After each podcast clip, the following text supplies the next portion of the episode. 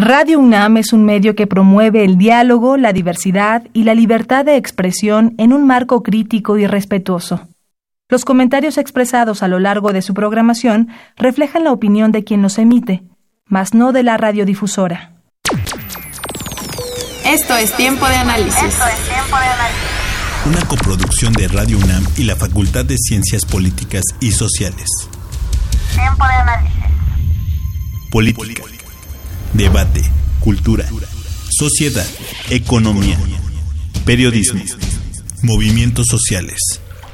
Opina, debate, discute, analiza. Tiempo de análisis. Un espacio donde con tu voz construyes el debate.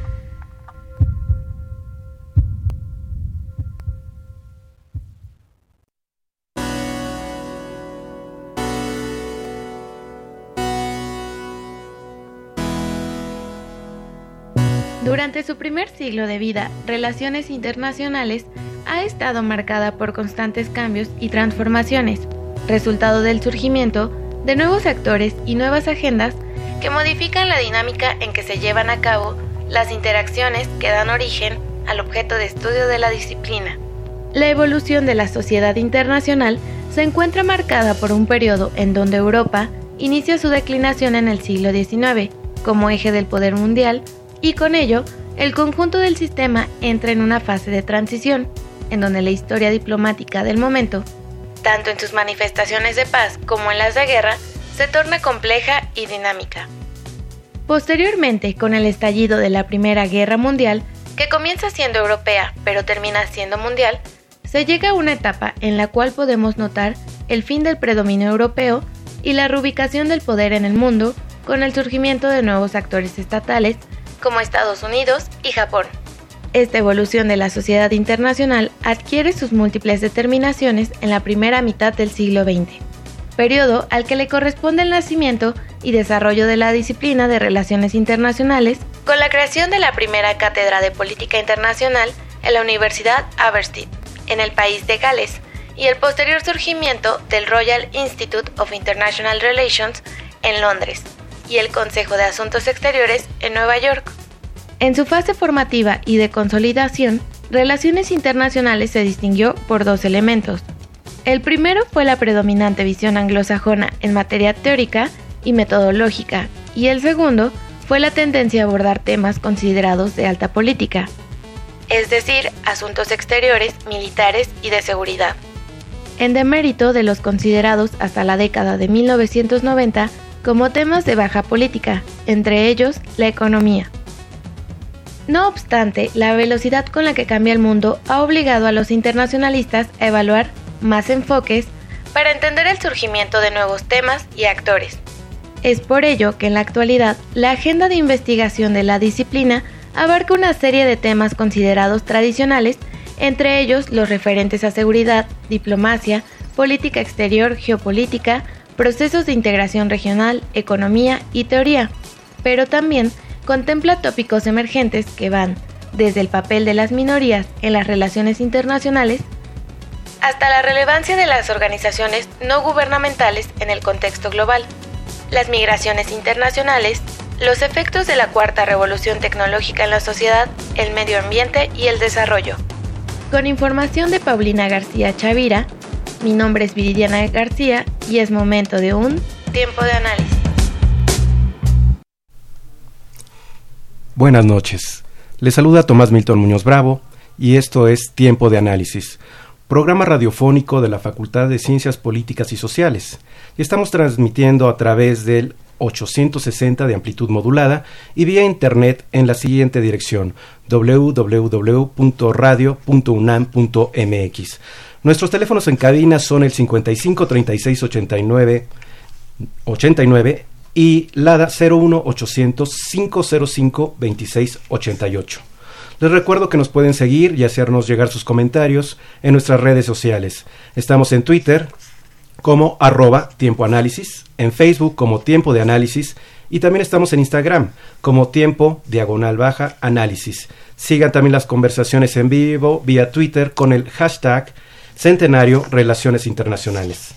Esta noche, en tiempo de análisis, hablaremos sobre los 100 años del surgimiento de la disciplina de Relaciones Internacionales y sobre la presentación de la revista conmemorativa, la número 133 de la revista de Relaciones Internacionales de la UNAM.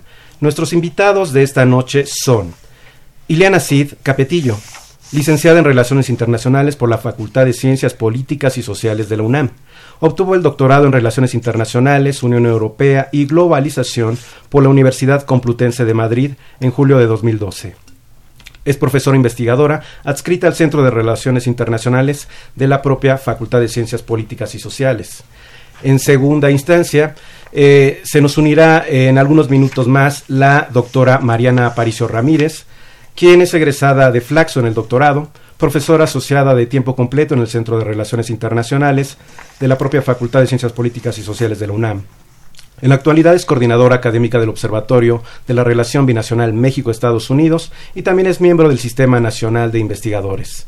Nuestra maravillosa tercia de invitados el día de hoy la complementan la eh, licenciada Alma Rosa Amador Iglesias, quien es egresada de Relaciones Internacionales por la UNAM, cuenta con estudios de maestría en estudios internacionales por la misma institución, es profesora de asignatura adscrita al Centro de Relaciones Internacionales de la Facultad y además es responsable de edición y corrección de estilo de la revista de Relaciones Internacionales de la UNAM. Así es que en ese sentido, bienvenidas. Gracias por acompañarnos y en esta primera parte vamos a analizar algunos elementos importantes de lo que es la propia disciplina de relaciones internacionales. Y en la, en la cápsula se dieron algunos elementos importantes históricos, pero quisiera saber si podemos ahondar un poco más sobre cuál es el contexto en el que surge la disciplina de relaciones internacionales. Pues sí, mira, eh, Tomás, en primer lugar, gracias por la invitación. Me da mucho gusto estar aquí porque precisamente por eh, la conmemoración de los 100 años de la disciplina se están haciendo eventos en todas las universidades, institutos, centros de investigación y pues también es el caso de nuestra Facultad de Ciencias Políticas y Sociales. La disciplina cumple 100 años porque en 1919, cuando concluye la Primera Guerra Mundial, se toma conciencia de que hay problemas en la sociedad internacional que no están siendo suficientemente analizados, suficientemente eh, explorados con el fin de encontrar eh, vías de solución a los problemas, concretamente al problema de la guerra. Entonces, al concluir la Primera Guerra Mundial, después de la firma de los Tratados de Paz de París, eh, las delegaciones de Estados Unidos y de Gran Bretaña regresan a su país y ambas se proponen fundar eh, centros dedicados al análisis de la materia. En el país de Gales, en Inglaterra, se funda la cátedra Woodrow Wilson que es prácticamente de manera oficial la instauración de la disciplina de relaciones internacionales. Y en Estados Unidos el Foreign Affairs Council, que desde entonces viene publicando la revista Foreign Affairs y es ampliamente conocido. Su primer objetivo, de manera muy clara, era dilucidar eh, la dicotomía entre paz y guerra, precisamente con el objetivo de garantizar una situación eh, más eh, viable para la sociedad internacional. Sin duda elementos importantísimos para entender el surgimiento de esta disciplina. Alma Rosa, en esa misma dinámica, ¿era necesario el surgimiento de una nueva disciplina? Ya existía sociología, ya existía ciencia política. ¿Por qué la necesidad de una nueva disciplina? Sí, gracias. Buenas noches, Tomás y Leana. Un gusto estar aquí. Em, la relevancia de la creación de una disciplina como la nuestra radica en el hecho de eh, una cosa muy concreta. Mm, como ya señaló la doctora Cid, eh, el fenómeno de la guerra y la búsqueda de la paz no es algo nuevo. Existe prácticamente desde que la humanidad está en este planeta pero lo que sí era necesario a inicios del siglo XX era una aproximación con un carácter metodológico, con una identificación clara de un objeto de estudio y sobre todo con herramientas que nos permitieran entender, explicar las causas de esta guerra y, como un objetivo eh, final, tratar en la medida de lo posible de, de evitar las guerras. Y en todo caso, eh, de seguir existiendo estas, porque eso también es inevitable, tratar de eh, guiar su estudio por algún camino mucho más articulado. Eh, la disciplina de relaciones internacionales tiene la particularidad de dotarnos de una serie de herramientas, de un cuerpo metodológico suficiente, vasto, para poder entender la complejidad de un escenario internacional de inicios del siglo XX. Eh, han pasado 100 años y seguimos estudiando, adentrándonos en estas complejidades teórico-metodológicas porque si bien las guerras siguen existiendo, el binomio conflicto-cooperación siguen siendo relevantes, lo que presenciamos aquí y ahora es la emergencia de actores que no son tradicionales. La concatenación de eventos, de factores que eh, no son precisamente eh, clásicos en este escenario internacional y es por ello que hace 100 años sí fue necesaria la creación de una disciplina que específicamente, apoyándose ciertamente en disciplinas como el derecho, la historia, la ciencia política, por supuesto la sociología, em, contribuyera de una manera articulada, sistematizada, a estudiar estos fenómenos internacionales que por primera vez eh, daban cuenta de que realmente estábamos asistiendo a la creación de una sociedad internacional. Así que es una eh, necesidad por una parte, pero también es una eh, herramienta, un instrumento, diría yo, que eh, los principales países involucrados en estos procesos se dotan a sí mismos para poder entender esta fenomenología que ya es una evidencia. Los asuntos ya no son solamente locales, regionales, sino que adquieren una dimensión internacional. Alma Rosa, sin duda alguna, un elemento fundamental de la disciplina es entender los conflictos entre estados estaríamos hablando de lo que es la parte tradicional eh, de lo que es la propia disciplina, pero tocaste un punto fundamental. Hay otros elementos, actores e incluso situaciones que Relaciones Internacionales también puede estudiar. Ileana Cid, ¿qué nos puedes decir de actores emergentes, de temas emergentes, superando lo que es a final de cuentas esta dicotomía de paz y guerra? De hecho, son todas esta, esta diversidad de actores y de tema se están estudiando. Es muy interesante ver que a 100 años de la fundación de la disciplina, en lugar de que haya decaído en su interés, ha ido aumentando ha ido consolidándose, ha ido ampliando su campo de estudio, porque hoy efectivamente ya no son solo los temas de guerra y paz, sino que tenemos una variedad de estudios que abarcan todas las áreas que, que, se puedan imaginar, economía, medio ambiente, salud, deporte, eh, cultura, eh, comercio internacional, inversiones, nuevas tecnologías. La gama es amplísima, ¿sí? Eh, claro que esto implica que la participación de los actores que dan vida a todos esos procesos también se ha diversificado. En la versión original era el Estado el centro de, de la acción, ¿no? Y hoy tenemos una variedad de actores que nos incluyen desde a los individuos, los eh, grupos sociales organizados, eh, los, los organismos internacionales, las asociaciones profesionales. ¿Por, ¿A qué se debe esto? Bueno, mm, probablemente tendríamos que decir que debido a la globalización, hoy todos los procesos de carácter político y social, no importa dónde se generen, tienen una proyección internacional. Eso es innegable y yo creo que esta ampliación de la disciplina apenas es el principio. ¿eh? Se va a ir profundizando, se va a ir reafirmando y relaciones internacionales se va a seguir constituyendo en una ciencia central dentro del estudio de las ciencias sociales. Organizaciones internacionales, Federación Internacional de Fútbol y Asociados, una serie de actores que a final de cuentas tienen una gran relevancia hoy en día, pero precisamente en esa lógica y tratando de entender y desmenuzar algunos mitos que existen sobre la propia disciplina de relaciones internacionales. En algunos campos de estudio se señala, relaciones internacionales hoy en día puede hacer todo y entonces no hay algo específico que pueda abordar. ¿Compartes esa opinión, Alma Rosa? No necesariamente. Hay algunos detractores de nuestra disciplina que nos califican de todólogos. Em, eh, creo que es una interpretación muy superficial, porque si bien es cierto que eh, como internacionalistas echamos mano de eh, conceptos, de aproximaciones teóricas, de ciertas, em, ciertos elementos que son característicos de disciplinas de las ciencias sociales que son eh, mucho más añejas que la nuestra. Creo que una de las características principales de relaciones internacionales tiene que ver con la construcción de elementos propios específicamente volcados para el estudio de esta sociedad internacional.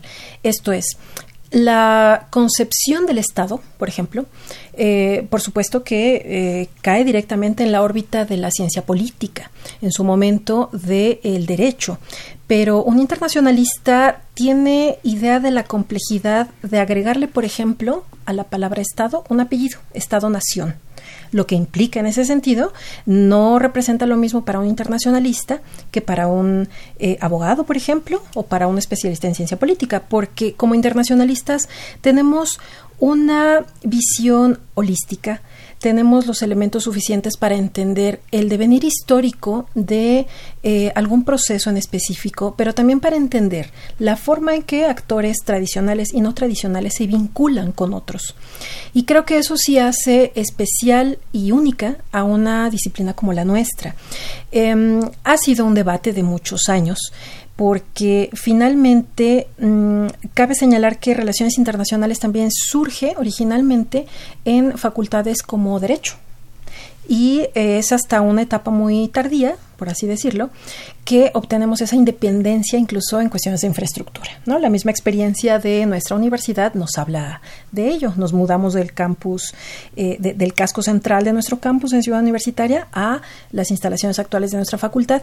Pero eso no solamente es un cambio físico, representa también el reconocimiento a la evolución de una disciplina que gradualmente se ha dotado a sí misma de un cuerpo metodológico lo suficientemente sólido como para poder, abordar eh, fenómenos tan complejos, por ejemplo, como hoy día la migración de ciertos grupos a causa no solamente de la guerra, sino a partir del el deterioro medioambiental. Eso no lo puede estudiar como tal de manera integral un especialista en medio ambiente o un abogado o algún geógrafo que dedique su atención al estudio de las fronteras físicas. Un internacionalista está en capacidad de reconocer todos esos factores y actores que están involucrados en esta dinámica y tener la claridad de orientar este estudio. Así que eh, sí creo que nuestra disciplina merece un lugar aparte dentro de este gran esquema que son las ciencias sociales. En esa misma eh, tesitura, 100 años a final de cuentas son pocos para una disciplina. Si pudieran ustedes identificar al menos dos momentos que para ustedes han sido claves para el desarrollo de la misma, pueden ser tres si así lo gustan, pero ¿cuáles serían entonces estos? Por favor, Ileana. Yo creo que la primera fecha, la que marca su nacimiento, es 1919 por las razones que ya expresamos. Son muchos los acontecimientos en 1919. ¿eh? No terminaríamos desde lo que está pasando en México hasta lo que está pasando en la Unión Soviética, bueno, todavía entonces Rusia bolchevique. Eh, eh, hay una serie de cambios en la sociedad internacional que le dan otra configuración. Desafortunadamente los problemas eh, que pretendían solucionar los tratados de paz no se resuelven y estalla la Segunda Guerra Mundial. Y al concluir la Segunda Guerra Mundial, inicia una segunda etapa para nuestra disciplina que adquiere un carácter más científico, porque toda la primera etapa de 1919 a 1945, el enfoque fue muy idealista, muy normativo, muy arraigado en el derecho internacional.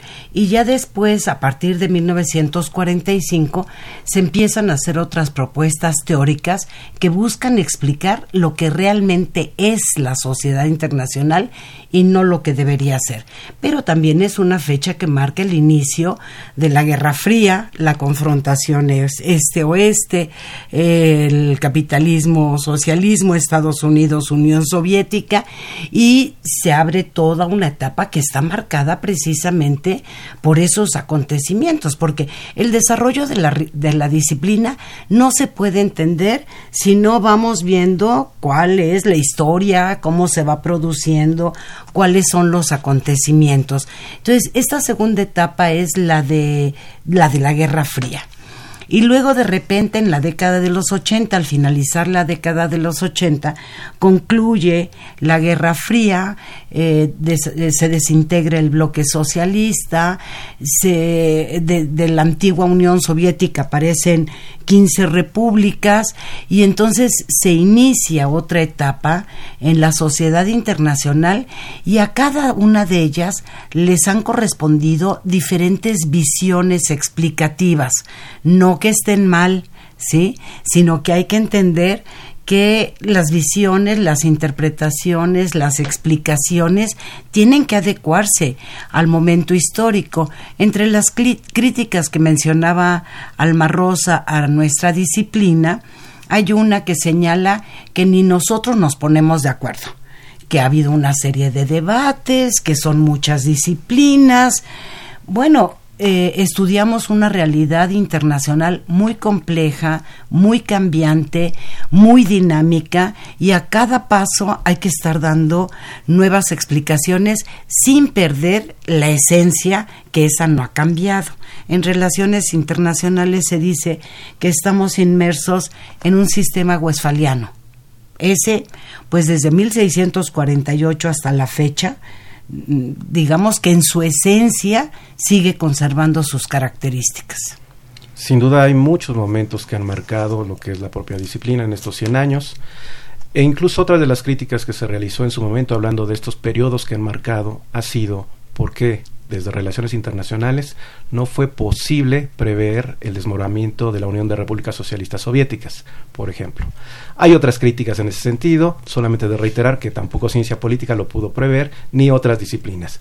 Otros momentos históricos que también han marcado de acuerdo con Alma Rosa, lo que es la historia de la disciplina, ¿cuáles serían? Sí, yo coincido con la doctora Cid en el señalamiento de estos episodios como puntos de inflexión para nuestra disciplina y agregaría uno más el 2001, eh, ¿no? Este ataque a las Torres Gemelas, que eh, en Estados Unidos, que si bien nos habla de un episodio muy localizado, muy bien identificado, que en apariencia no debería haber tenido ningún impacto más allá de la misma ciudad eh, estadounidense, eh, marca un antes y un después en la agenda de relaciones internacionales, porque es a partir de este episodio que em, se procede a algo que algunos especialistas han denominado la securitización de la agenda internacional. Esto es, poner por encima de cualquier otro tema el asunto de la seguridad nacional e internacional y tomar como bandera la lucha contra el terrorismo internacional. Creo que esto sí entraña una serie de transformaciones muy relevantes porque eh, tuvo, tuvo un efecto eh, tanto a nivel internacional como a nivel eh, local. Por ejemplo, meses antes de, la, de los atentados contra las, las Torres Gemelas en Estados Unidos, el presidente George Bush había declarado que el siglo XXI sería el siglo de América Latina que Estados Unidos procedería a un acercamiento respetuoso, eh, fomentando siempre el eh, libre comercio, ¿no? Recordemos esto del, del ALCA, ¿no? Em, y, sin, em, y bueno, muchos gobiernos eh, latinoamericanos fueron muy emocionados a las reuniones consecutivas con, con George Bush, hijo, y cuando sucede este terrible acontecimiento de las Torres Gemelas, la agenda para América Latina y cualquier otra se echa para atrás. Así que en ese sentido, la construcción de una agenda, la selección de tópicos, las prioridades en asuntos internacionales se modificaron radicalmente. Eh, los europeos también tuvieron un episodio, bueno, muchos episodios eh, en, torno a estos eh, atentados, estos atentados terroristas. Londres, Madrid, no se puede olvidar, ¿no? Recientemente Alemania. Francia. Y a partir de estas, de estos fenómenos, hay una procuración de proteger las fronteras nacionales Y esto sí que tiene una serie de consecuencias muy relevantes, particularmente para los países en vías de desarrollo, que por razones muy diversas como eh, el, el cambio climático, las guerras, la necesidad de buscar un trabajo que otorgue condiciones de vida mucho más dignas, se ven en la necesidad de intentar migrar hacia el norte desarrollado. Pero ¿qué pasa cuando esta agenda que prioriza la seguridad está calificando al extranjero, al migrante, como una amenaza más que como una posibilidad? Así que creo que este sería uno más de los episodios que eh, sí que entrañan una transformación de fondo en nuestra disciplina. Sin duda, incluso la aparición de Al Qaeda, que no es un Estado, de este tipo de grupos, cómo analizarlos, también representó un reto para lo que es la propia disciplina. Para ir cerrando este bloque, por favor, me encantaría que me pudieran indicar, desde su perspectiva, cuáles son los retos actuales que visualizan en la propia disciplina. Ileana Cid, si fueras tan amable. Mira, desde que estaba escuchando a Alma Rosa, estaba pensando en estas condiciones que tiene relaciones internacionales. Yo la siento una disciplina muy sólida, yo la siento una, un área del conocimiento eh, muy consolidada, muy madura, pero los retos se le van planteando no por la disciplina en sí misma, sino por los cambios que se van produciendo en la sociedad internacional. Sin embargo, sí hay uno que tiene que superar y es un reto que hay que trabajar mucho en él porque eh, la disciplina de relaciones internacionales ha pecado en sus orígenes de una visión eurocéntrica, después de una visión estadounocéntrica y eh, en realidad en nuestros países, en México desde 1951, en otros países en diferentes momentos, también se está estudiando. Y entonces yo creo que es el, eh, el, la principal tarea pendiente que tiene Relaciones Internacionales, eh, procurar abarcar lo que ahora se conoce como el sur global y hacer oír nuestras voces, porque tenemos nuestras interpretaciones y nuestras aportaciones y hay que colocarlas en el centro del debate. Ileana, sin duda es uno de los retos más importantes y en ese sentido, y para cerrar, insisto, esta primer parte, este primer bloque, ¿coincides, Alma Rosa, o también vislumbras algún otro tipo de reto para la disciplina? Sí, yo coincido con la doctora Cid y agregaría también la necesidad de eh, superar de alguna manera esta visión endogámica que de repente tenemos como, eh, como escuela de relaciones internacionales, no solamente en México, sino en algunas otras regiones del mundo. Eh, somos muy afortunados porque estamos viviendo una etapa de globalización de comunicaciones en donde prácticamente podemos estar enterados de los acontecimientos al minuto exacto. Sin embargo, mm, teniendo estas eh, grandes ventajas en tecnología, muchas veces tendemos a leer solamente eh, noticias, periódicos, escuchar noticieros locales o a pretender que las necesidades de una sociedad, de nuestra sociedad, son las únicas y las exclusivas en el resto y, que las del resto del mundo no son precisamente em, prioritarias. Es, eh, por supuesto, lógico entender que la política interna, las necesidades de un país son las que van a privilegiar en la aproximación a cualquier eh, fenómeno internacional. Pero me parece que estamos hoy más que nunca obligados a ver un poco más allá de nuestra realidad inmediata, a conocer en términos culturales otras sociedades y no solamente estudiar qué forma de gobierno tienen, qué idioma se habla o cuál es el gentilicio. Creo que es necesario hoy más que nunca, como enfatizaba en su momento la doctora Graciela Arroyo, apostarle a la diversidad cultural como una posibilidad de entender el mundo y, en el mejor de los casos, de encontrar alternativas de solución para los problemas que nos aquejan, que son muchos, son muy complejos y son sumamente diversos. Así que yo sugeriría y, y apuesto a que un estudio, una aproximación de carácter cultural a otras sociedades también sería necesario. Son bastantes los retos, a final de cuentas, los que tiene la disciplina. Si gustan, en un segundo momento también eh, rescataremos las opiniones de la doctora Mariana Paricio al respecto, para pasar precisamente a lo que será el análisis de lo que es la revista número 133, algunos de los temas y sobre todo analizar algo. Hoy en día es todavía posible tener una revista física en un mundo digital. Gracias, vamos a una cápsula.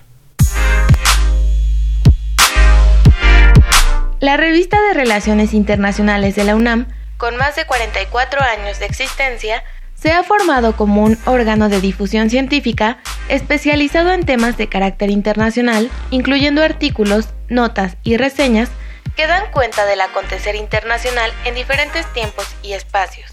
La publicación ha tenido el honor de contar con la colaboración de diversos especialistas de relaciones internacionales, entre los que destacan la doctora Graciela Arroyo Pichardo, el doctor Rafael Calduch, la doctora Ana Teresa Gutiérrez del CID, el doctor David Herrera, el doctor José Luis Orozco, el doctor Robert Cox, entre otros, que han vertido en ella gran cantidad de conocimiento sobre los temas que conciernen a nuestra disciplina. De manera específica, el número 133 de la revista se encuentra dedicado al estudio de 100 años de la disciplina, presentando un recorrido histórico y teórico-metodológico sobre la misma, y su aportación al estudio de las ciencias sociales a través de colaboraciones como los internacionalistas y el estudio de la historia, del doctor David Sarkis, Falacias sobre la disciplina de relaciones internacionales del doctor Roberto Peña Guerrero, La evolución de la cuestión del desarrollo, 1919-2019, del embajador Pedro González Olvera y El arte de relaciones internacionales de la maestra Mayra López Díaz. Asimismo, es de destacar la publicación del primer artículo en inglés a cargo de Karen Minx, profesora emérita de la Escuela de Diplomacia Patterson de la Universidad de Kentucky, y las colaboraciones del doctor José Antonio Zanagua y la doctora Gladys Lechini sobre el desarrollo y evolución del estudio de la disciplina de Relaciones Internacionales en España y Argentina, respectivamente. Mi nombre es Viridiana García, continúa escuchando Tiempo de Análisis. Gracias por continuar con nosotros. Ya se incorpora la eh, doctora Mariana Paricio. Nos quedamos antes de irnos a la cápsula con los retos de la disciplina. En un mundo cada vez más convulso, con más actores emergentes, ¿cuál es tu perspectiva? ¿Cuál es el reto que consideras es más importante para la disciplina? Bueno, la disciplina tiene por principio, como han dicho mis queridas colegas, eh, un ámbito interdisciplinario. Eh, las distintas corrientes teóricas de nuestra, de nuestra disciplina son prueba de ello. Eh, hay una constante tensión entre los distintos actores emergentes en el contexto internacional y entonces el actor principal, que era el Estado y la seguridad del Estado en términos eh, de su propia supervivencia, pues actualmente discutimos los efectos que tienen las organizaciones de la sociedad civil, por ejemplo, la movilización de los ciudadanos, la opinión pública, cómo puede modificar eh, las tendencias de política exterior de un Estado o, otro. Entonces, en, definitiva, creo que uno de los grandes retos que se, que se expresa claramente en las teorías que desarrollamos en la disciplina tiene que ver justo con este eh, con este mundo que es cada vez más complejo. Eh, me imagino que estudiar relaciones internacionales o, el origen de la disciplina tiene em, muchas otras disciplinas, ¿no? Eh, ciencia política, las propias matemáticas, la economía, eh, la psicología, ¿no? La parte constructivista, la historia, la sociología. Entonces somos una, somos una disciplina muy rica eh, con posibilidad de tratar de entender qué significa el mundo hoy en día. además hay que añadir algo, bien lo decía Alma, hoy tenemos la, el beneficio ¿no? de enterarnos de todo, en todos los momentos posibles y lo que eso significa. ¿no? Eh, los ataques del 11 de septiembre lo que, lo que provocó no fue el hecho terrorista per se, que eso ya tiene una larga data, sino la capacidad del efecto multiplicador en el mundo sobre un hecho que dura muy pocos minutos, eh, cómo puede uno crear, ¿no? infundir terror en el resto del mundo y que los países movilicen, se movilicen y tomen declaraciones en tiempo y forma. Anteriormente se mandaban cartas, ¿no? Para declarar la guerra y se daba un espacio. Ahora eh, la guerra preventiva es posible y es viable, pero también la crisis financiera internacional y los efectos que puede tener cualquier parte del mundo o una movilización eh, en un país, por ejemplo, digamos Francia, ¿no? Puede ser eh, un punto de quiebre para otros movimientos o movimientos sociales vía internet, ¿no? O eh, dispositivos móviles. Eso es lo que estudiamos en relaciones internacionales. Eso es del mundo que vivimos y nosotros queremos solo contribuir a tratar de explicar y qué está pasando en este mundo. Gracias, Mariana. Eh, en el bloque anterior, tanto eh, Ileana Cid como Alma Rosa se quedaron con cosas en el tintero. Por favor, en dos minutos nos podrían decir eh, cómo complementar, a final de cuentas, esas inquietudes que se quedaron en el tintero. Por favor, Ileana. Bueno, yo creo que ya le hemos dado al público una visión de la amplitud de relaciones internacionales. Ahora hay que aclararle que todos esos temas, toda esa diversidad de actores, toda esa diversidad de factores, eh, los estudiamos a partir de una metodología que le da una explicación central. Si bien eh, abarcamos temas desde epidemias, no lo hacemos como médicos y estudiamos comercio, pero no lo hacemos como economistas y estudiamos las declaraciones de guerra, pero no lo hacemos como especialistas en derecho internacional, sino que tenemos una metodología muy propia que trata de darle coherencia y explicación a estos asuntos para que el público lo sienta más cercano. Una de las áreas eh, más importantes, diría yo, dentro de la disciplina, por lo menos en su estudio en México, pero no, rectifico, en su estudio en todos los países es la política exterior del propio país. Lo que nos interesa es conocer el lugar que México ocupa en el mundo y cómo está siendo eh, afectado por problemas que aparentemente eh, se generan fuera. Eh, ahora que estábamos eh, fuera de los micrófonos, comentábamos Alma Rosa y yo que eh, el público mexicano en general no es muy dado a mostrar interés en temas de carácter internacional y tampoco en temas de política exterior, a menos que Trump anuncie que va a construir un muro, ¿sí? Todos los demás temas no son discutidos por la sociedad y, sin embargo, los tenemos aquí pegaditos, forman parte de nuestra vida diaria y la sociedad debería entender que eh, conocerlos, comprenderlos eh, es muy, muy, muy importante.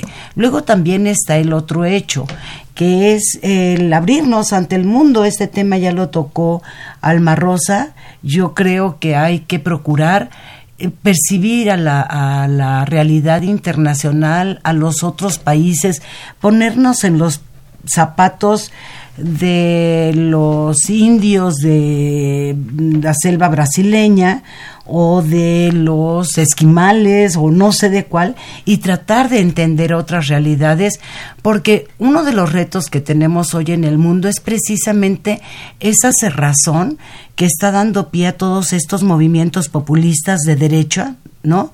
que rechazan al otro rechazan al que es diferente. Eso lo tenemos que erradicar en esta sociedad y RI puede contribuir a ello. En esta misma eh, sintonía también tenemos que señalar que el número 133 de la revista de Relaciones Internacionales acaba de aparecer en su versión impresa, ya también está en su versión digital. Se analizan algunos de los temas más importantes de lo que es la propia disciplina en sí. Alma Rosa, tú como editora y conectando precisamente lo que estamos hablando de los retos de relaciones internacionales, de lo que es la presentación de la revista, ¿me podrías decir en ese sentido por qué sigue siendo importante hoy? Tener una revista física en un mundo en que cada vez se consumen menos periódicos físicos, menos revistas físicas y todo o buena parte se está apostando a lo digital. Sí, ya bien lo decía Sigmund Bauman hace algunos años, eh, vivimos en un mundo líquido, ¿no? Hasta el amor ya es líquido. Em, la posibilidad de la permanencia ha quedado demostrada que no necesariamente sucede. Eh, en mi opinión, una revista física es relevante en tanto tenemos un vestigio de una producción que es producto, eh, valga la redundancia, que es producto del trabajo de una comunidad académica. Una comunidad académica fundamentalmente mexicana, fundamentalmente eh, que colabora en una universidad nacional pública y que se nutre, intercambia, dialoga con eh, profesores de otros institutos en diversas regiones del mundo. Eh, yo siempre voy a abogar por la existencia de una revista o cualquier material eh, de lectura en físico. Siempre voy a estar a favor de lo que es tangible y que puedo colocar en mi librero. Pero hay que reconocer que la gran ventaja de un momento como el actual precisamente tiene que ver con la posibilidad de conocer materiales como los que estamos compartiendo, particularmente en este número, el 133, vía Internet. ¿no? Eh, nuestra revista está disponible en eh, las, las, plataformas digitales de nuestra universidad y eso nos da la posibilidad de llegar a un público cada vez mayor, diverso, más lejano en términos físicos, pero seguramente muy cercano en términos de ideas y de necesidad de discusión.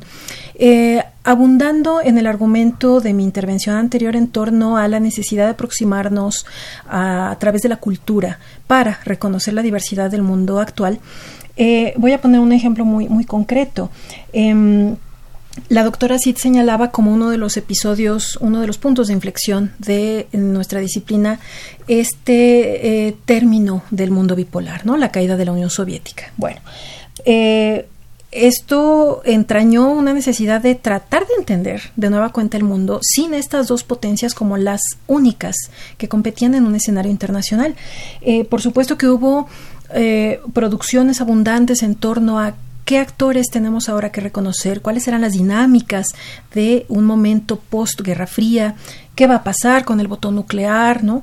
Una serie de elementos que eh, no teníamos del todo claro. Em, si nosotros queremos, por ejemplo, entender un momento como, como aquel, podemos, por supuesto, revisar los diarios de la época, podemos estudiar los documentos, las producciones académicas de múltiples personajes, pero ¿qué tal, por ejemplo, que nos aproximamos a través del arte? de diferentes eh, manifestaciones a través de diferentes obras para poder entender un momento como este. Estoy pensando, por ejemplo, podemos hoy echar mano de eh, materiales en internet, películas, eh, alguna exposición en un museo, la literatura, ¿no? que es un, punto en el, que cual, en el cual la doctora Sid y yo coincidimos mucho, podemos a través de la literatura, de las películas, de las producciones cinematográficas, conocer otras sociedades sin la necesidad inmediata de desplazarnos.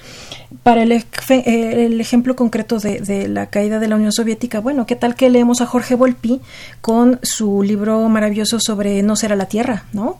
Eh, donde nos relata cuestiones que probablemente en las discusiones de relaciones internacionales no son muy comunes. Por ejemplo, ¿qué pasó cuando Rusia se abre a este nuevo mundo, a este capitalismo, y por ejemplo en Moscú se inaugura el primer McDonald's. Habría que preguntarle si es que anda por ahí alguien en el público, ¿no? Si alguien ha visitado o tuvo la oportunidad de visitar ese primer McDonald's instalado en Moscú, que para los moscovitas, para los rusos en general, representó un cambio fundamental culturalmente en términos económicos y en términos de símbolos. ¿no? Podemos visualizar una película como Arca Rusa, ¿no? en donde recorremos el Museo del Hermitage y vamos ubicando diferentes momentos de la historia de este gran país. Podemos acceder a un montón de recursos aquí y ahora y ello no necesariamente compete de manera plena y total al ámbito de las ciencias sociales, sino que estamos apoyándonos en recursos tecnológicos, en producciones artísticas, en creaciones diversas que nos permiten entender de una manera mucho más amplia y completa este mundo tan complejo que estamos viviendo y que además, como señalaba Mariana, pues prácticamente a la velocidad que vamos, no solamente podemos enterarnos, sino que también tenemos que actuar en consecuencia. Así que yo creo que vivimos un momento muy propicio para ser eh, los mejores internacionalistas, porque tenemos todo a la mano, tenemos nuestro respaldo teórico, conceptual, pero también una serie de herramientas que por supuesto que le abonan a la posibilidad de construir posibilidades. Retomo precisamente ese último punto que señala Salma Rosa. Eh, la revista de Relaciones Internacionales, que surge en 1973 y se ha publicado hasta la fecha, eh, ha sido, a final de cuentas, cuna de una escuela mexicana. Mariana, tengo que preguntarte, ¿sí existe una escuela mexicana de Relaciones Internacionales? ¿Es únicamente eh, lo que sigue como relevante a nivel internacional en lo que es la propia disciplina, la visión anglosajona. Lo comento porque precisamente uno de los números en los que, eh, uno de los artículos en los que viene eh, manifestado en, este, en esta revista, la 133, hay un análisis de la Escuela Rosarina de Relaciones Internacionales. Por eso, de manera general, ¿existe una escuela mexicana de relaciones internacionales? Bueno, espero que no el público no me considere pretencioso al decir esto, pero México siempre en ciencias sociales es un estudio de caso particular. No las características eh, políticas institucionales de nuestro país eh, solamente pueden entenderse como México como un estudio de caso. Eh, la política exterior eh, para, los no mexicanos que nos escuchan es muy compleja entenderla. Eh, necesitas un bagaje de comprensión histórica del país, cómo se crean las instituciones, quién toma las decisiones en términos de política exterior, nuestra relación con distintos actores. No, no, quiero decir que México es un, país difícil de entender en términos de la formulación y de su actuación a nivel internacional, pero sí lo somos en un sentido, eh, somos únicos, somos un estudio de caso especial y para entender la política exterior de México uno tiene que vivir en México, vivir este país, para poder al menos entender en parte cuáles son las decisiones de política exterior. Sin duda alguna, la, Universidad Nacional Autónoma de México es cuna de la formación de la disciplina de relaciones internacionales. Anteriormente era parte de los estudios de Derecho eh, y de Diplomacia y, y, es la UNAM junto con otros, otras dos instituciones, una pública y otra privada, donde se dan los primeros intentos de desarrollar la disciplina eh, que viene de una larga escuela, la europea, ¿no? Eh, la estadounidense, em, la asiática ya tiene un, un, avance significativo, eh, la latinoamericana tiene sus, propios, sus propias características y me parece que México, por la complejidad de su situación geográfica, los vecinos que tiene, ¿no? y, y, su posición en el mundo, hace de este país un tema muy interesante, un estudio de caso particular. Eh, muy complejo y eso también responde a la forma en que nosotros estudiamos y vemos el mundo. Bien decía la doctora Sid, eh, tenemos metodologías para entender al mundo, pero para entender Estados Unidos y una relación en términos asimétricos eh, y de, digamos, de, de teoría de relaciones de interdependencia asimétrica, México es el caso para entender ¿no? la teoría de, de Kyohei Nine en ese sentido. Entonces, y además hay grandes pensadores eh, internacionalistas mexicanos. Eh, tenemos la fortuna de estar en la mesa con una de ellas, pero muchos de los de los eh, de los que publican, de los autores de esta revista, muchos profesores que todavía comparten en los pasillos, son son unos que siguen pensando, ¿no? Eh, eh, rectores en otras universidades, eh, académicos, servidores públicos que todavía los tenemos vivos, podemos escucharlos, aprender de ellos, son en definitiva la escuela mexicana sobre relaciones internacionales. Ileana Cid, que por cierto es coordinadora de este número 133, que fue muy cuidada incluso en su edición. ¿Compartes la opinión de Mariana hay una escuela mexicana de pensamiento internacionalista, sobre todo en el entendido de que se habla de una escuela europea, de una escuela española, de una escuela hoy en día incluso china. ¿Sí existen como tal? Yo coincido totalmente con todo lo señalado por Mariana pero quisiera ampliar un aspecto porque tanto ella como yo tenemos experiencia de formar parte de una red de estudios de relaciones internacionales que se extiende por América Latina y por España. Entonces yo veo como dos mundos, el angloparlante, y el hispanoparlante. Y precisamente el número 233 tiene, eh, porque forma parte de nuestra tradición, ¿no? Dos estudios, uno del doctor José Antonio Zanauja, que da cuenta de, de la historia de la disciplina en España, y el otro de la doctora Gladys Lechini, que revisa la experiencia argentina, eh, concretamente en la Universidad de Rosario, y que curiosamente es la que más antigüedad tiene en América Latina, porque nuestra facultad lo que ahora es la carrera de RI remonta a 1951, cuando se fundó la entonces Escuela de Ciencias Políticas y Sociales. O sea que tenemos una vida pues relativamente joven, ¿no? 60 y algo, 68 años.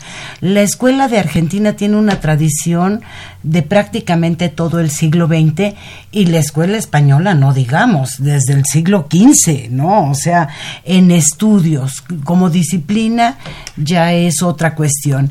Y entonces yo creo que hay una red en la que hemos estado participando los investigadores, profesores de Cuba, de Brasil, de Ecuador, de todas partes, confluyen y eh, interactuamos con ello.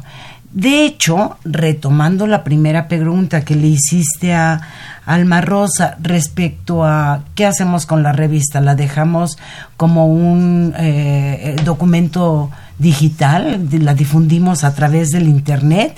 Bueno, yo coincido totalmente con Alma Rosa en el sentido de que hay que tenerla físicamente, nos gusta tenerla físicamente, ¿sí? Pero también hay que reconocer que el Internet nos ha permitido que nos lean en todas partes del mundo. La Facultad de Ciencias Políticas y Sociales tiene una estadística que elabora el CID, el centro de la Facultad de, Digital, el centro digital.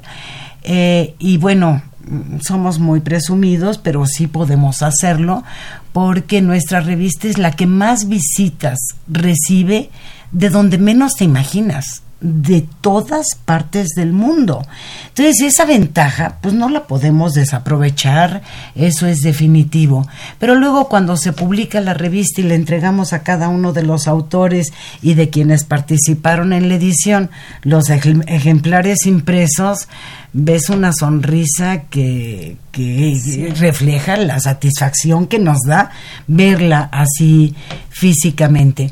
Entonces, yo creo que la política que ha seguido la facultad, y aquí tengo que reconocer que este número especial se pudo hacer con las características que tiene gracias al apoyo de la doctora Angélica Cuellar, directora de la facultad, que nos dio luz verde para publicar un número bastante más grande que lo que tradicionalmente es, y por supuesto al trabajo del departamento de de publicaciones, eh, a Domingo Cabrera, que, que es el que hace todo el trabajo del cuidado de edición, y por supuesto a Ilan Garnett Ruiz, que es el jefe de la división del, del departamento de publicaciones.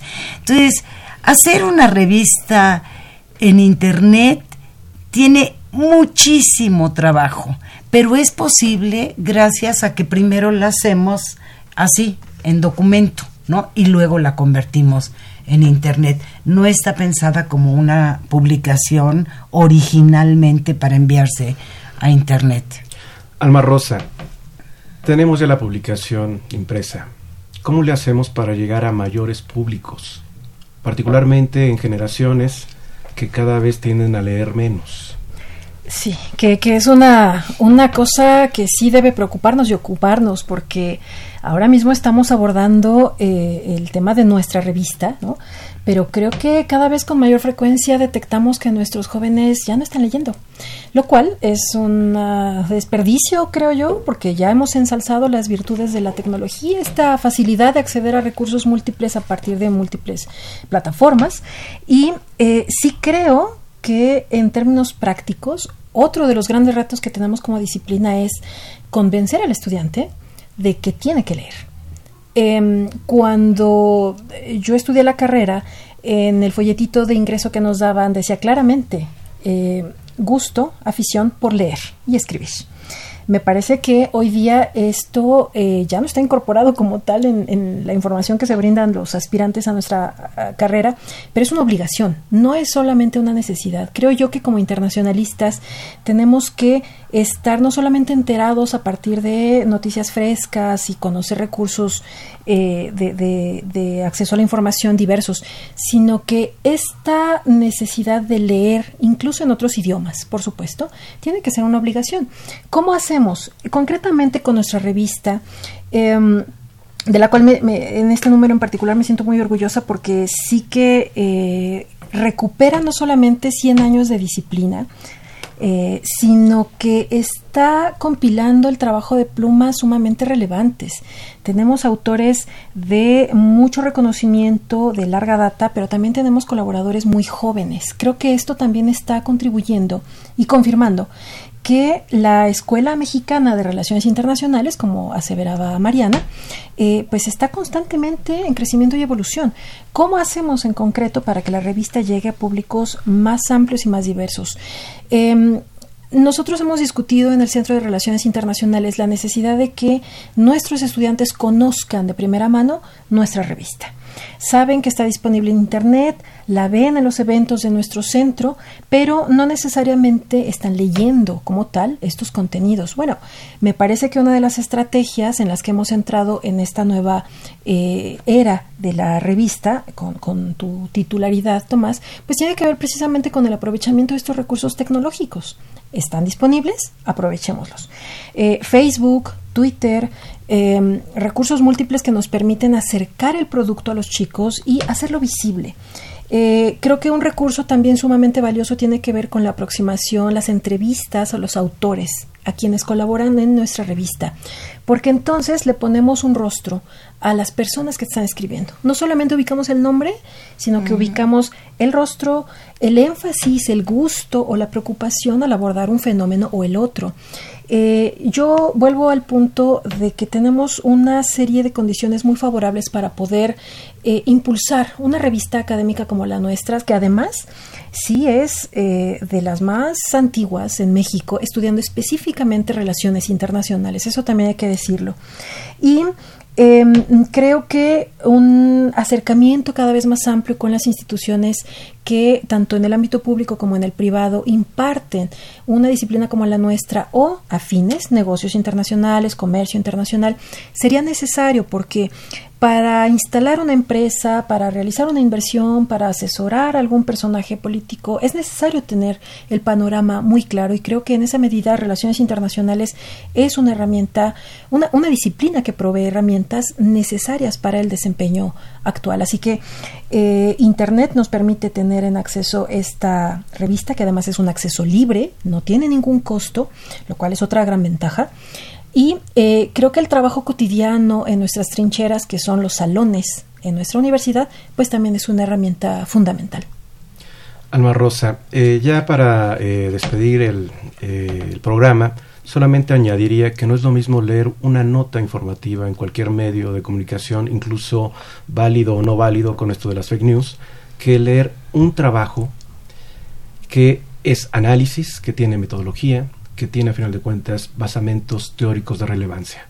Antes de irnos, eh, de forma muy breve, díganos básicamente, por favor. Primero les agradezco por haber aceptado, por estar aquí, por compartir con nosotros conocimientos.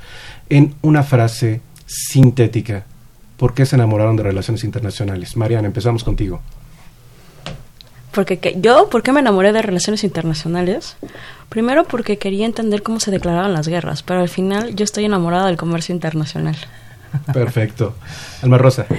Yo me enamoré de relaciones internacionales porque en una misma eh, fórmula reunía eh, áreas que a mí me apasionan, la historia, el arte, la cultura, eh, los idiomas.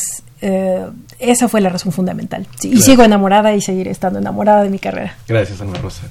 Ileana, por favor. Sin duda alguna, yo soy la que eligió relaciones internacionales cuando prácticamente era desconocida. Nuestros familiares, amigos, nuestros papás nos decían que vas a estudiar qué. O sea, en la década de los 70, eh, recuerdo muy bien que en Prepa 6 nos dieron un folleto con las carreras y definitivamente el programa de relaciones internacionales hizo que me enamorara inmediatamente. Gracias, Ileana. Igualmente, gracias por sintonizarnos a todos los eh, radioescuchas. Les recuerdo, nos pueden seguir vía Twitter en arroba tiempo análisis, en Facebook como tiempo de análisis, e Instagram como tiempo diagonal baja análisis. He de señalar que estuvo en la cabina y operación Humberto Sánchez. Este programa es producido por la Coordinación de Extensión Universitaria de la Facultad de Ciencias Políticas y Sociales, dirigida por Sergio Varela. El productor es Óscar González, coordinación de producción. Y he de añadir que no podría ser eh, realizado este eh, programa sin la ayuda de todas las instituciones que tienen que ver con la UNAM. Gracias de nueva cuenta, los esperamos en otro espacio en tiempo de análisis. Esto fue Tiempo de Análisis. Una coproducción de Radio UNAM y la Facultad de Ciencias Políticas y Sociales. Tiempo de análisis. Política. Debate. Cultura. Sociedad. Economía. Periodismo.